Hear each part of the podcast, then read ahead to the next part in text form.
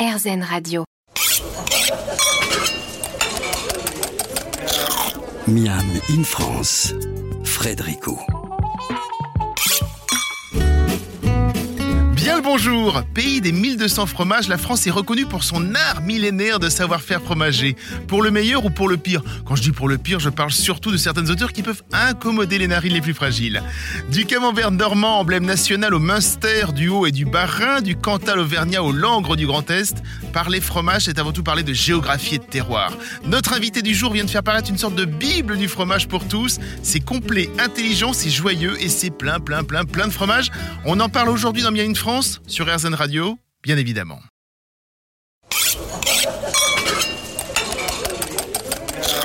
Miam in France, Frédérico. Et aujourd'hui dans Miami France, nous sommes avec un pape du fromage. Il a un savoir encyclopédique sur le sujet, cela tombe bien. Il vient de faire paraître un magnifique livre aux éditions First, Le bon savoir du fromage. Bonjour Pierre Coulon. Bonjour. Pierre Coulon, vous avez été éleveur, vous êtes fromager, crémier fromager, enseignant. Vous avez fait un véritable tour du monde des fromages et vous avez ouvert depuis fin 2017 la première laiterie parisienne, la fameuse laiterie de Paris. Euh, sur place, on y vend du fromage, mais surtout on y fait du fromage. Au départ, vous étiez parti pour faire des études de criminologie et puis avec vos parents, il y avait une blague, hein, si j'ai bien compris, qui disait que bon, vous pourriez aller élever des chèvres, quoi. Donc c'était bien drôle tout ça, ben finalement vous l'avez fait, quoi. Oui, je l'ai fait. Ouais, ça commence à remonter maintenant. Ça fait une vingtaine d'années que je suis dans hein. le fromage. Euh, c'est vrai que je me souviens du jour où j'ai annoncé à mon responsable de thèse que euh, finalement j'allais aller élever des chèvres. Lui, je pense que sur le coup, il a moins aimé la blague, clairement. Et c'est devenu comment ça, en fait, l'idée de- d'élever des chèvres Parce que vous, vos- parents ne sont pas du métier, ne ah sont non, pas de non, ce non, non, métier-là, pas du tout. ça, Euh, hein ma mère elle est instit, mon père il bossait euh, dans les télécommunications. Ouais. Donc euh, rien à voir. Après, moi, il y a toujours une connexion à la campagne quand même, de par Mm. ma famille aussi. On montait à cheval, on on avait des chiens, on les baladait. On allait beaucoup en campagne en vacances aussi, et beaucoup dans des fermes. Et euh, c'est venu, au début, ça devait pas être les chefs, ça devait être le maraîchage. C'était ça qui me tentait. D'accord. Même ça devait être la cuisine au tout début. J'avais vraiment besoin de me sortir de mes études de psycho parce que euh, je De faire quelque chose avec vos mains, en fait, c'est ça? Il y a quelque oui, chose puis qui de sortir euh, de, de cette ambiance un peu glauque hein, quand même. Je À la criminologie, il faut être accroché, j'imagine. Ouais, oui. voilà. Donc, euh, c'était, je me disais que j'étais quand même beaucoup trop jeune pour Oui. passer mes journées à lire des choses comme ça. Je voyais aussi que c'était très bloqué en France et j'avais un jour visité un centre d'aide par le travail à l'époque. Maintenant, c'est les ESAT, Mm.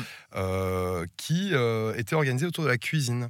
Et je me suis dit, bah, ça pourrait être cool. Alors, j'ai fait une journée en cuisine, mais j'ai toujours eu un gros problème avec l'autorité. Donc, euh, je suis parti. Compliqué. Ah, compliqué à l'époque, la cuisine et l'autorité, ouais. Et j'en ai visité un deuxième qui faisait du maraîchage. Et là, je me suis dit, bah, tiens, à côté de mes études de psycho, je vais me passer un petit bac pro tranquille par correspondance pour avoir quand même deux, trois notions si je suis amené à diriger ce genre de structure. Et finalement, j'ai pas fait, j'ai fait un vrai bac agricole et je me suis retrouvé euh, dans une ferme qui élevait des chèvres. Et c'est parti de là, quoi. Donc, euh, Vous êtes devenu éleveur de chèvres et vous avez fait ça pendant combien de temps? Alors, j'ai fait mes études agricoles en apprentissage. Après, Ouais. je suis parti au Québec et aux États-Unis Oui. euh, pour euh, déjà à l'époque être prof, mais alors prof de chèvre, c'était différent. Prof de chèvres? Prof de chèvre, ouais. Alimentation, repro, génétique, tout ça. C'est c'est encore une partie de mon activité aujourd'hui. Je continue à aider des élevages, ouais. Oui. Et ensuite, euh, bah, je suis revenu en France et je me suis installé. Donc, je suis devenu paysan pendant 5 ans en Loire-Atlantique à Cambon, euh, les Croqueuses de Ronce à l'époque avec mon associé. Et donc, euh, avant euh, mon retour au gris et mon retour à Paris. Vous vous êtes baladé dans le monde aussi, je crois, non? Alors ça, c'est venu après. C'est que euh, quand la ferme s'est arrêtée, je suis arrivé à Paris et tout de suite, j'ai été embauché par une grande maison fromagère Mhm. qui m'a fait quand même confiance sur des choses que je savais absolument pas faire à l'époque. C'était assez drôle. Euh, J'avais un peu bullshité sur mon CV, quoi. Et euh, mais au bout d'un an et demi, euh, ça ça prenait pas, quoi. En Ouais. fait, je comprenais pas encore le monde de la crèmerie fromagerie. Je suis pas un businessman, clairement, donc je m'éclatais pas dans les choses. Donc j'ai tout plaqué. Alors j'ai plaqué mon mec, mon taf, mon appart la même semaine. C'était ma crise de la 32e. Donc, euh, et euh, du coup, j'avais cette idée déjà de laiterie à l'époque, dans un coin de la tête, et je me disais qu'il me manquait deux, trois refs Ouais. euh, pour euh, deux, trois fabrications. Donc, je suis parti. Alors, j'avais zéro thune. hein, euh, ben, J'avais plus de revenus, en fait. J'avais la chance d'avoir mon meilleur pote qui était muté ailleurs, donc d'avoir un pied à terre à Paris. Et après, je suis parti en stop faire le tour de France et d'être accueilli chez les gens pendant une semaine, 15 jours. Des fois, ça a duré deux mois. Et Mhm. d'apprendre à leur côté à faire les fromages. Vous avez fait du master, vous avez fait de, j'imagine, plein de choses Eh ben, euh, je les ai quasiment tous faits. Tous faits, ah oui. euh, je sais pas, sur la totalité des AOP euh, françaises, puis j'ai fait des fromages non AOP. Ouais. J'ai dû faire une soixantaine d'adresses. Ah oui, et donc, euh, en France. Combien de temps ça vous a pris ça? Un an et demi. Un an et demi. Ça, ça fait. euh, faut pas chômer quoi. Je Ouais, dire, ouais, faire, ouais, euh, les- Et à l'époque, en plus, j'avais déjà, euh, j'écrivais déjà euh, parce que je voulais quand même donner un cadre à ce Mm. truc-là. Donc, euh, j'avais un truc très tendance à l'époque. J'avais un blog. Ah oui, oui, il bien sûr. existe encore. Je suis quand même toujours fier de croiser mon blog. Et donc, l'idée, c'est que je partais en région, je revenais et après, je faisais un article sur la ferme où j'avais été, une recette de cuisine déjà à l'époque, une recette de fromage à faire chez soi. Ça, c'est aussi été un autre aspect. Et pendant un an et demi, j'ai fait ça. Et après, j'ai commencé à donner des cours aux crémiers fromagers.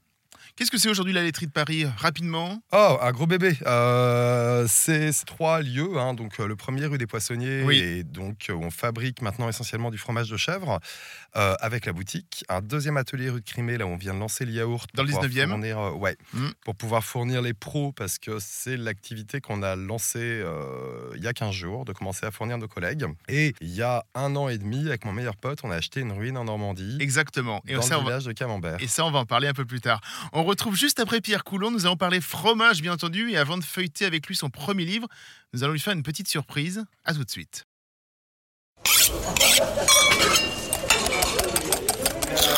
Miam in France, Frédérico. De retour dans Miam in France, nous sommes avec Pierre Coulon, le fromager dont tout le monde parle et qui sort un magnifique livre, Le bon savoir du fromage, aux éditions First. Parmi vos voyages, nous l'avons dit, vous avez été au Québec, on, l'a, on en a parlé en première partie, et vous êtes resté pendant un an et demi, je crois, dans une ferme euh, qui fait du fromage de chèvre. Donc vous étiez enseignant chèvre, c'est ça que vous disiez tout à l'heure? Alors, à l'époque, je donnais des cours, mais j'étais surtout, euh, je travaillais à la fromagerie Le Ruban Bleu. Ouais. Exactement, et voilà donc la fromagerie Ruban Bleu. Bonjour Caroline Tardif. Oui, bonjour. On appelle le Québec, là, ça nous fait plaisir, nous, euh, sur RZN, euh, de parler au Québec. Bonjour. Ben oui, nous sommes contents d'être là. Caroline, comment est arrivé Pierre à la fromagerie du Ruban Bleu Vous vous souvenez? Ah, certain. On ne peut pas oublier un moment comme ça.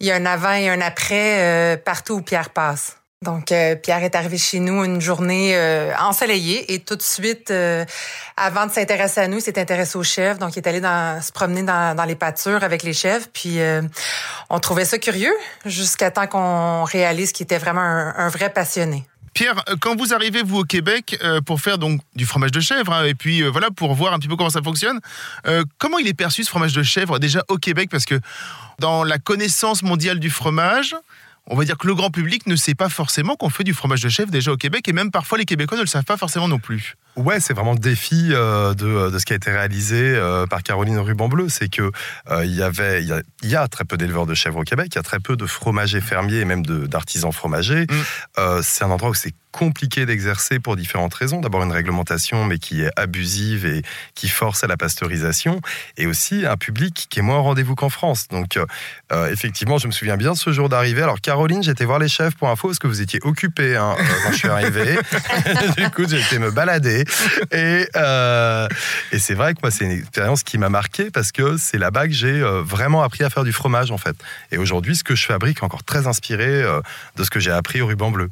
Quand, je vous ai demandé, Caroline, si, l'on pouvait vous appeler hein, pour cette émission, vous m'avez dit que vous acceptiez tout de suite, mais surtout que vous deviez beaucoup à Pierre, en fait. C'est ça? Ah, tout à fait. Ben, en fait, il n'y a pas un geste euh, dans la fromagerie et dans ma manière de gérer l'entreprise qui n'est pas inspiré de la rencontre avec Pierre. Donc, Pierre peut dire que, que le ruban bleu l'a inspiré, mais c'est tout aussi vrai ici. On se, on a gardé un super contact. On est, je peux même avouer, je pense que Pierre a fait en sorte d'assurer la pérennité de mon entreprise. Parce qu'effectivement, pour diverses raisons, au Québec, c'est très difficile d'exercer en, en chèvre, en fromage dès, dès le début. Hein. Donc, le monde fromager au Québec, ça reste très difficile. Et le monde caprin vit une situation de décroissance depuis quelques années ici. Donc, s'il n'y avait pas eu le savoir-faire et les contacts avec Pierre, euh, je peux, je peux officiellement dire que le ruban bleu n'existerait plus aujourd'hui. Euh, après, moi, je suis arrivé avec un savoir-faire très français qui n'était pas présent sur place. Oui. Et c'était pas tant le fromage parce que euh, si- le fromage était déjà bon, hein, très clairement. Et euh, c'est rigolo du coup ce ressenti parce que moi j'ai vraiment eu l'impression d'apprendre à faire du fromage à l'autre bout du monde avant, alors avant que je me balade et tout aussi. Et euh, j'ai plus eu l'impression effectivement d'aider sur l'élevage de chèvres. Et à l'époque je tripais pas tant que ça fromage. euh, C'était vraiment les bestioles qui m'intéressaient. mais- D'accord. Sur, sur les conseils de, de Pierre, moi je suis venu vous rendre visite à la, fromagerie Ruban Bleu.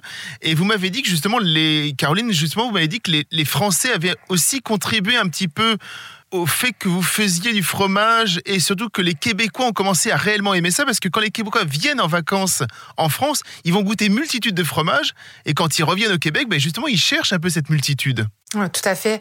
Ben, écoutez, pour moi, c'est vraiment la France qui a fait évoluer le monde fromager ici, premièrement parce qu'on s'en inspire beaucoup, mais effectivement, les Québécois qui vont voyager, qui veulent rechercher cette même expérience ici, donc qui ouvrent leur papier gustatif. Et euh, cette euh, diaspora maintenant française qui est ultra présente sur le territoire ici, qui contribue justement tous les jours à faire évoluer la gastronomie québécoise parce que au tout début, quand on a commencé il y a 17 ans, et Pierre était là au début, euh, on, on, pouvait on pouvait voir environ une personne sur quatre, cinq qui pouvait carrément cracher le fromage, qui était pas du tout habitué, qui était pas ouvert au fromage de chef, qui était vraiment réfractaire.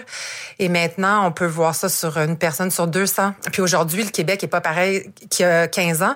Et quand je vois les employés des fois découragés euh, parce que euh, on est face à un public qui est moins euh, averti, je leur dis, écoutez, en, en 17 ans, moi, j'ai vu une grande évolution. Les 17 prochaines années vont être incroyables encore aussi. Merci beaucoup, Caroline. Je conseille à nos auditeurs de venir découvrir la fromagerie du Ruban Bleu. On peut rester quelques heures avec vous hein, dans les lieux. C'est le, c'est en banlieue montréalaise, hein, c'est pas très très loin. On peut venir, il y, a, il y a des activités pour les enfants, il y a une boutique, il y a plein de choses, c'est génial. J'ai adoré. À très bientôt, Caroline. À très bientôt, merci. Quant à nous, nous faisons une petite pause et on va feuilleter juste après le livre de Pierre Coulon.